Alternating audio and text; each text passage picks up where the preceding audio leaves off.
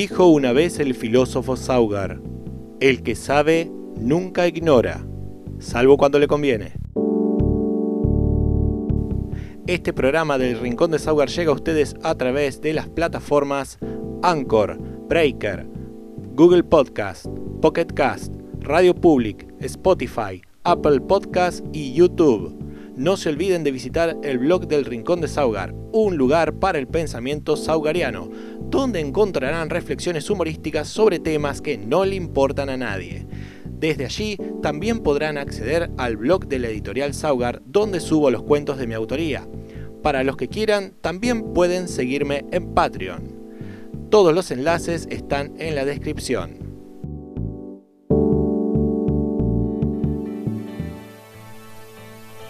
Hoy vamos a empezar con un cuento titulado Sol Nocturno. Me quedé petrificado cuando los vi. Nada en mi vida me había preparado para ese momento. Siempre creí que la gente que decía haberlos visto eran solo locos o personas que necesitaban llamar la atención, o buscarse una vida, como suele decirse. Siempre resulta ser fácil desacreditarlos y si lo que dicen amenaza con destruir nuestra cómoda percepción de las cosas, no tardamos ni un segundo en hacerlo. Pero cuando finalmente te encontrás ahí parado frente a eso que antes no querías ver, todo tu mundo se desmorona en un instante. Todo lo que dabas por hecho se deshace frente a tus narices y todo lo que creías imposible cobra vida como si fuese una ley fundamental del universo. Esa semana había decidido hacerme una escapada a la casa quinta de mi hermana. Ella no la estaba usando, así que me pareció una excelente idea tomarme unas cortas vacaciones y descansar del ritmo asfixiante de la ciudad. Todo iba de las mil maravillas hasta que llegó la tercera noche. Serían las 2 de la mañana cuando me encontraba preparándome un café en la cocina. Había terminado de ver una película y me estaba planteando seriamente ver otra. Estaba de vacaciones y quedarme despierto hasta altas horas de la noche y dormir hasta pasado de mediodía era mi forma favorita de disfrutarlas. Así que allí estaba yo, poniéndole azúcar al café, cuando se me ocurrió mirar por la ventana. Sé por qué lo hice. Supongo que instinto. Y ahí estaban dos figuras grises bajo la luz de las faroles del jardín. Altos, con proporciones poco normales para un ser humano. Sus ojos grandes y negros me miraban vigilantes. Juraría que por un instante los escuché susurrar algo, pero ahora creo que fue solo la impresión del momento. No pude reaccionar, me quedé totalmente paralizado. No sé si fue por miedo, asombro o incredulidad. Quizá fue un poco de las tres. Debe haber estado así un par de minutos y en todo ese tiempo las dos figuras permanecieron completamente inmóviles. Cuando por fin mi cuerpo respondió, corrí hacia la puerta. No pensé, solo sentí el impulso de salir y verlos de cerca. Al salir al jardín ya no estaban. Todo parecía normal. Hablé, pero no escuché respuesta. Por un momento creí que se trataba de alguna broma pesada, pero no tuve mucho tiempo de meditarlo. De pronto todo el jardín se iluminó. Hacia arriba y pude ver una gran esfera incandescente flotando a unos pocos metros sobre mi cabeza, como si fuese un sol en medio de la noche. Su luz blanquecina era casi hipnótica. Fue como si el tiempo se detuviera y por un instante creí sentir que mi corazón también lo hacía. Entonces, con la velocidad de un rayo, la esfera se elevó hacia el cielo y desapareció. Y yo me quedé ahí parado, observando las estrellas, sin poder terminar de comprender lo que había sucedido. Cuando volví a entrar, me asomé nuevamente por la ventana, esperando ver a las figuras de nuevo, pero no fue así. Tomé la taza y me sorprendí de sentirla fría. Probé el café y estaba frío, como si llevara horas ahí lo cual era ridículo porque recién lo había preparado y todo el suceso no había tardado más de unos 5 minutos, 10 exagerando. Por instinto miré mi reloj, se había detenido a las 2 y cuarto. Miré el de la cocina y marcaba las cuatro y media. Algo andaba mal. Revisé el de la sala de estar, el despertador de la habitación, incluso llamé al servicio telefónico que da la hora y todos coincidían con el reloj de la cocina. Me dejé caer sobre el sillón. Dos horas de mi vida habían desaparecido. Me las habían arrebatado. ¿Quiénes? ¿Cómo? ¿Por qué? No encontraba respuesta. Esa noche no pude dormir. A la semana siguiente tomé mis cosas y me volví a la ciudad. Nunca más volví a pisar ese lugar y jamás le conté a mi familia lo sucedido. Solo se lo dije a un amigo y no sé si realmente me creyó. Algunos dicen que hay métodos para recobrar esas horas perdidas, pero nadie me asegura que lo que ahí recuerde me vaya a gustar. Así que prefiero dejar las cosas como están. Lo peor de todo es que en algunas noches suelo despertarme de madrugada sintiendo la absoluta certeza de que están ahí afuera, observando. Bueno, ahora ya sabrán de qué va el tema de hoy. Vamos a hablar de extraterrestres, alienígenas, vida fuera de nuestro planeta, civilizaciones esperando en algún lugar de las estrellas, llámenlo como quieran. Pero vamos a hacerlo desde un punto de vista quizás un tanto nostálgico, y vamos a empezar hablando sobre los círculos en las cosechas, aterrizajes espaciales o arte de vanguardia. Cuando yo era chico, los círculos en las cosechas eran la prueba irrefutable de aterrizajes de naves espaciales, de visitas de seres de otros mundos. Primero nos maravillaron por su perfección y luego por su complejidad imponentes diseños fractales que no podían ser obras más que de seres sumamente avanzados. Era impensable que un ser humano conociera una fórmula matemática ya descubierta años atrás. Y año tras año, los círculos aumentaron la complejidad de sus diseños, señal inequívoca, del progresivo avance de sus vehículos de exploración espacial, Toda persona que osara sugerir que se trataba solo de engaños altamente elaborados era desacreditado sin piedad por las revistas de divulgación ufológica.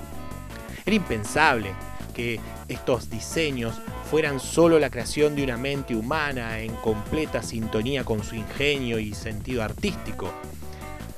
El hecho de que ya existieran facsímiles como las líneas de Nazca o ese caballo dibujado en la ladera de una loma en algún lugar que no recuerdo en este momento de Gran Bretaña, es solo prueba irrefutable de que hemos sido visitados desde tiempos inmemoriales por seres de otros mundos que no tuvieron nada mejor que hacer que viajar miles de años luz a través de la galaxia para llegar a nuestro planeta y dibujar formas en el suelo por razones que siempre nos eludirían por completo.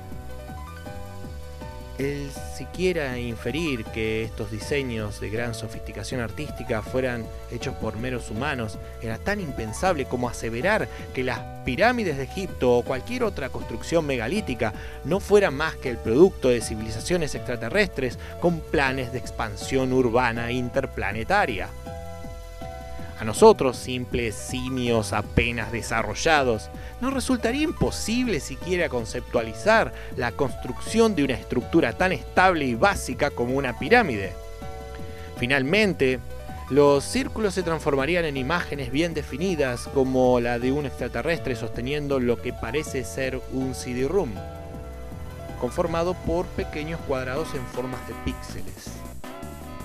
Esto demostraría que los visitantes antes anónimos finalmente habían decidido darse a conocer públicamente, mostrándonos un nuevo avance tecnológico finalmente alcanzado por su civilización, apenas solo unos años luego de que lo hiciéramos nosotros. Bueno, debo admitir que quizás esto ya nos hizo un poco de ruido, pues todos sabíamos que los extraterrestres no eran seres bajitos, pelados y de, ojos grandes, sino seres de gran semejanza a los humanos, con la sola diferencia de tener orejas puntiagudas, ser extremadamente lógicos y saludar separando los dedos mayor y anular al tiempo que deseaban paz y prosperidad. Hoy las cosas son diferentes, hemos aprendido que estos círculos fueron primero producto de troles preinternetianos, no sé si es una palabra, pero podemos acuñarla ahora, que solo querían reírse de las reacciones exageradas de los entusiastas de la, ufología. Los fatalistas que esperaban un fin del mundo prematuro en cualquier forma posible, incluso por invasión extraterrestre, y también puede que en menor medida algunos lo hicieran solo para trolear al dueño del sembradío. Luego, cuando estos simples círculos comenzaron a hacer noticia vieja, eximios artistas plásticos saltaron a la escena con la intención de crear un estilo de arte nuevo, vanguardista y anónimo. Usando herramientas primitivas como cuerdas y tablas, al amparo de las sombras de la madrugada, estos artistas nos enseñaron que con una buena planificación, ingenio, subterfugio y anonimato se podía por un lado crear un estilo de arte completamente nuevo y por otro quizá revivir uno tan o más antiguo que las propias líneas de Nazca. Con el paso de los años la ciencia ha ido derribando mitos y hoy sabemos que las pirámides y las estructuras de Stonehenge o Göbekli Tepe fueron fruto único del ingenio humano y el afán de superación que nos ha conducido lenta pero inexorablemente a poner satélites en órbita en nuestro mundo y otros tantos de nuestro sistema estelar. E incluso vislumbrar nuevos mundos intentando ocultarse tras el brillo de sus estrellas.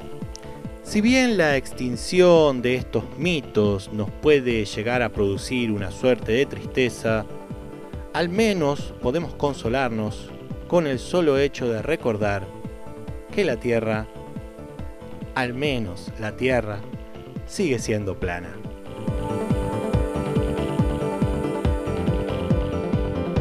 Y si hablamos de los círculos en las cosechas, también podemos hablar de esa otra prueba irrefutable que son los avistamientos.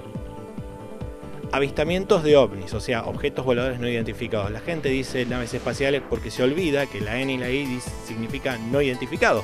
Si los identificaste y dijiste que es una nave espacial, ¿para qué decir que es un ovni? No entiendo. Pero bueno. Seguimos con avistamientos o sea, naves espaciales o prototipos de aviones. Al igual que con los círculos de las cosechas, aquí sucede algo muy similar. A medida de que avanza nuestra tecnología, la forma de los objetos avistados y sus comportamientos cambian, permitiéndonos vislumbrar un patrón.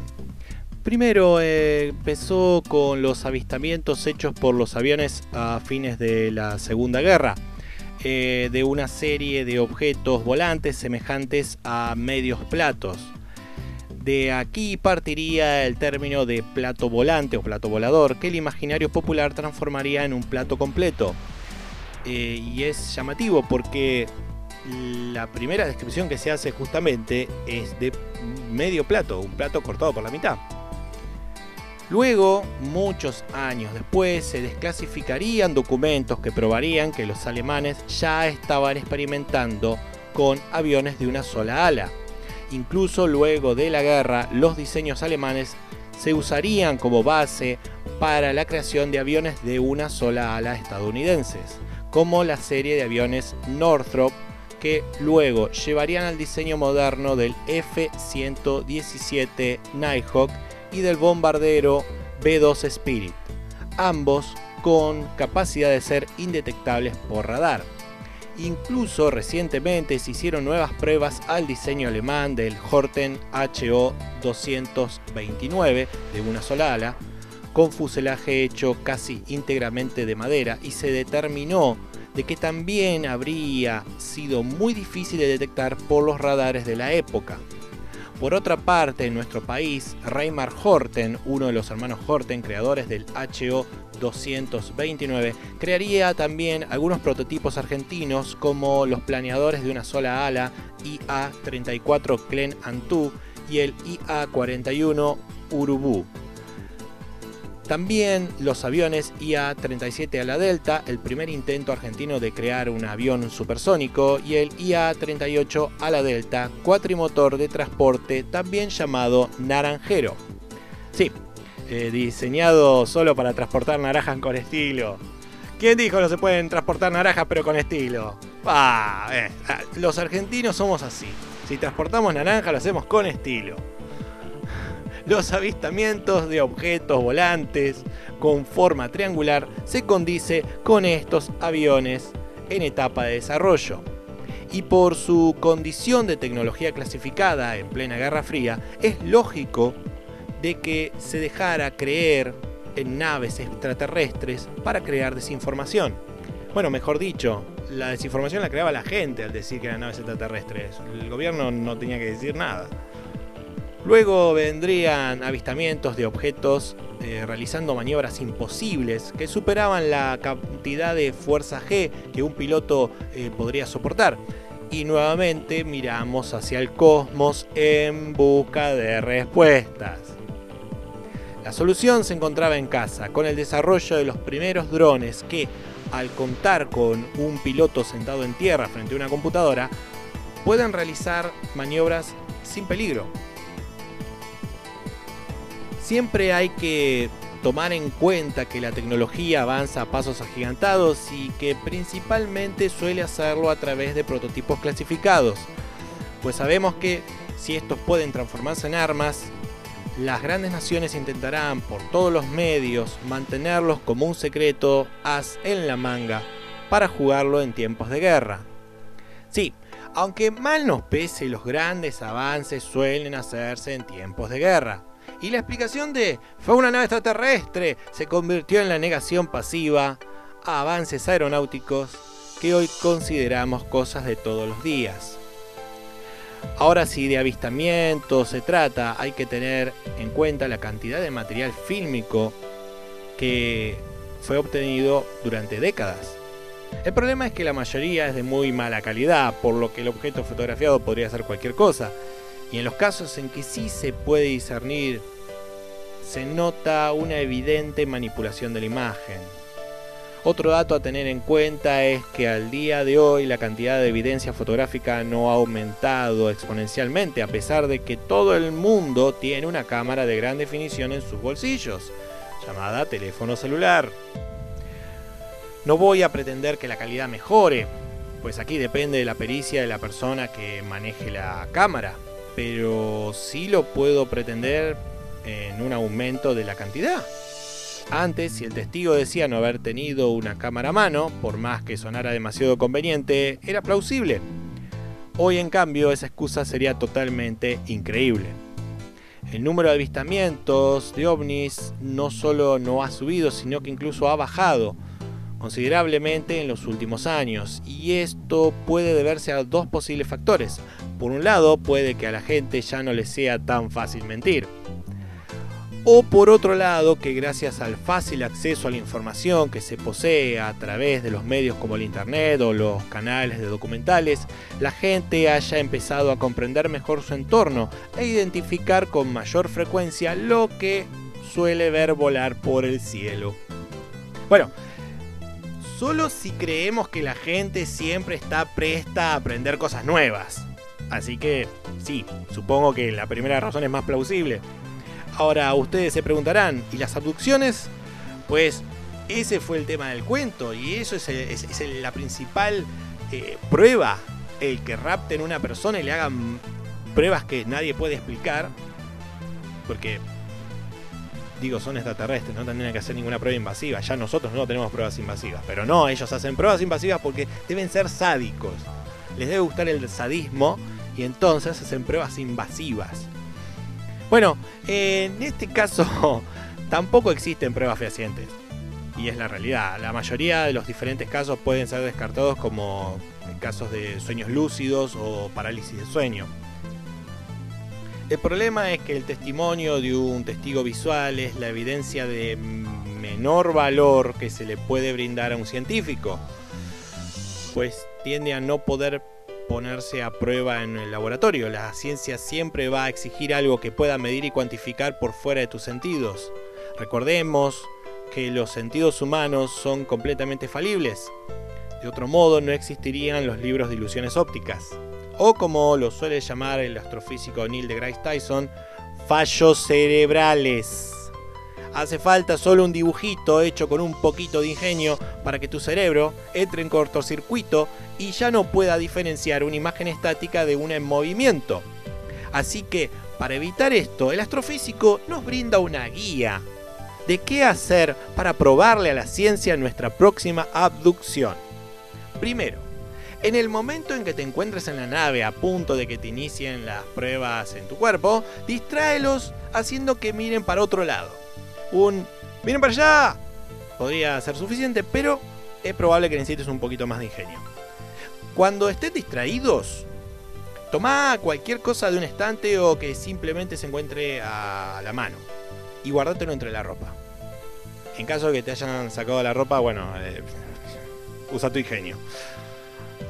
Y tercero, luego de que te hayan hecho las pruebas y devuelto a tu casa, lleva el objeto adquirido a tu astrofísico o científico amigo para que lo estudie.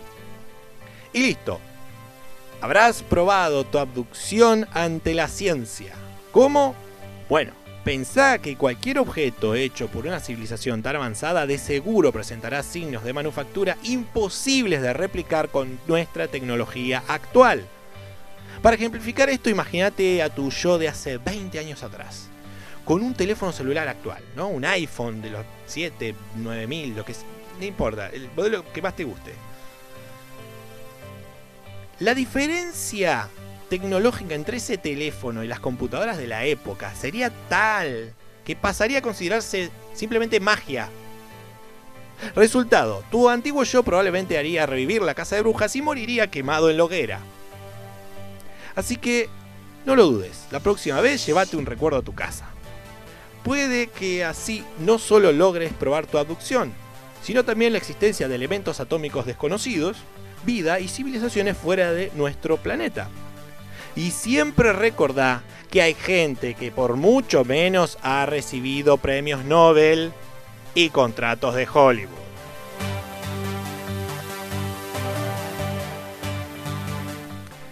Y bueno, eh, algún día por ahí voy a hablar un poquito más extensamente sobre los modelos argentinos de aviones hechos por Horten.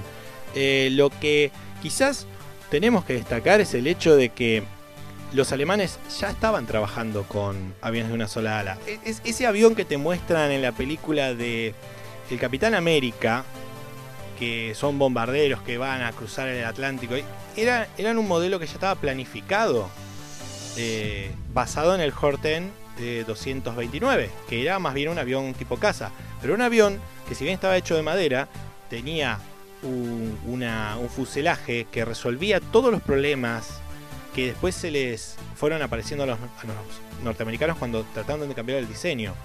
Eh, y además tenía motores a reacción. O sea, el gran problema de estabilidad lo habían arreglado sacándole los motores a hélice que tenían los aviones hasta ese momento y poniéndole los primeros motores a reacción. Eh, sinceramente fue un avance tecnológico tremendo para la época y que no llegó a salir del prototipo por suerte, porque si no la guerra quizá hubiese terminado de otra manera. Y hoy terminaríamos hablando alemán. Bueno, quizás el resto del mundo. Nosotros seguiríamos siendo peronistas como siempre, o sea que no habría cambiado nada para nosotros. Y sí, ¿qué va a ser? No habría cambiado nada. Seguiríamos siendo peronistas, pero de derecha, ¿eh? No como este peronismo nuevo ahora que se son todos de izquierda. No, no, no. Peronismo de derecha, como Perón, que estaba del lado de Hitler del lado del eje. Bueno, hasta que el eje perdió y entonces dos días antes se pasó para el otro lado, ¿viste? Pero bueno, ¿qué se va a hacer? Son cosas que pasan. Hay que sobrevivir.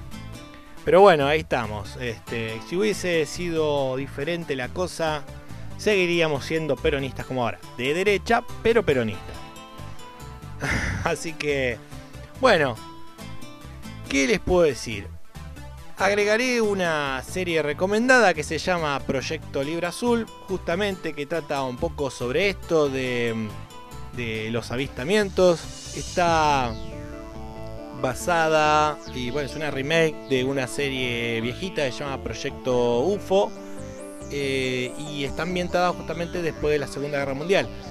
Eh, se trata de un científico que junto con un capitán de la Fuerza Aérea, creo capitán en este momento no me acuerdo del rango que tiene, eh, de la Fuerza Aérea van a investigar casos de avistamientos para este, tranquilizar a la, población y que no se crean que estamos por ser invadidos por una especie alienígena.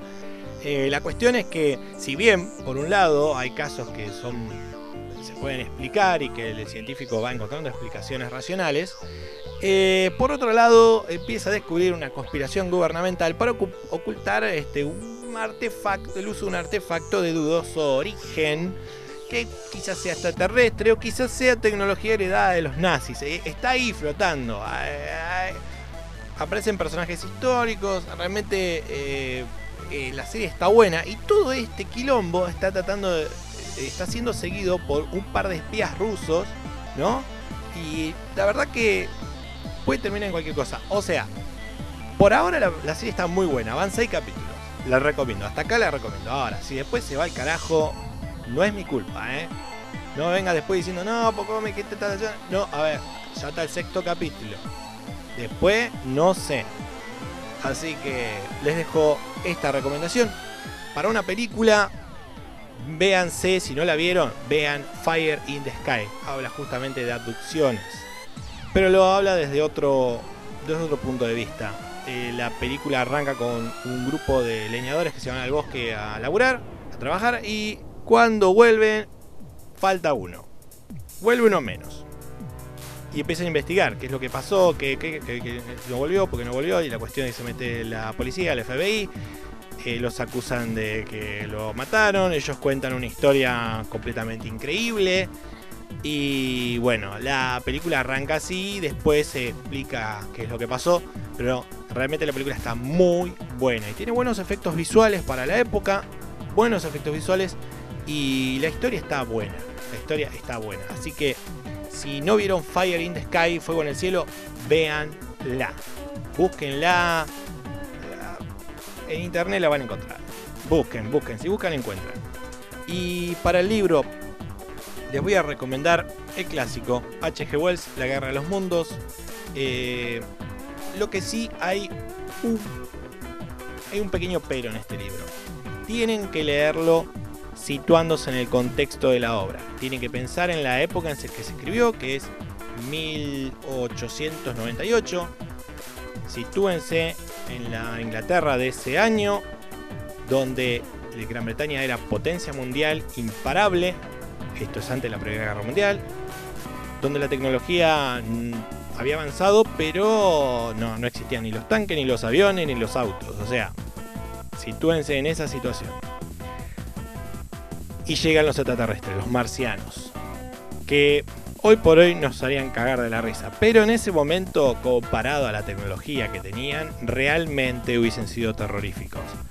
Eh, y a todo esto, el personaje principal lo que hace es una crónica, ir contando lo que vivió y lo que vivió el hermano, lo, que se fue enterando del hermano y de otra gente que le fue contando después. Eh, y un camino donde el personaje se va dando cuenta de que si bien son potencia mundial, eh, a la larga o a la corta, siempre va a llegar alguien y te va a bajar de un plumazo. Es así. Eh, y todo el proceso que le cuesta a él darse cuenta de eso. Eh, la verdad que es una buena historia, se las recomiendo, pero lo que sí, sitúense en el contexto histórico, porque si no, por ahí les va a parecer una boludez. No, no van a llegar a enganchar el, el mensaje. Eh, yo tengo una versión que conseguí de pura suerte que se llama de editorial Castalia por ahí si la, ven por ahí, agárrenla. Eh, se llama, eh, la colección se llama Prima la Castalia Prima la literatura para jóvenes. Y lo bueno es que tiene justamente al principio una, presentación donde eh, te ponen en el contexto de la obra, habla sobre el, movimiento de la ciencia ficción en esa época, sobre un poco sobre el autor y la obra. Y digamos que te pone en contexto. Y eso está bueno porque gracias al ponerme en contexto, realmente la obra me pareció muy buena. Si no, eh, me hubiese parecido medio pelo. Pero, este, recomendable. Vayan a, clásico. Así que, para finalizar, les voy a dejar una pequeña reflexión del filósofo Sauer que dice así, el problema no es creerte una gran mentira, sino el simple hecho de no darte cuenta de que sos un boludo ignorante. Hasta la próxima, que la pasen bien. Adiós.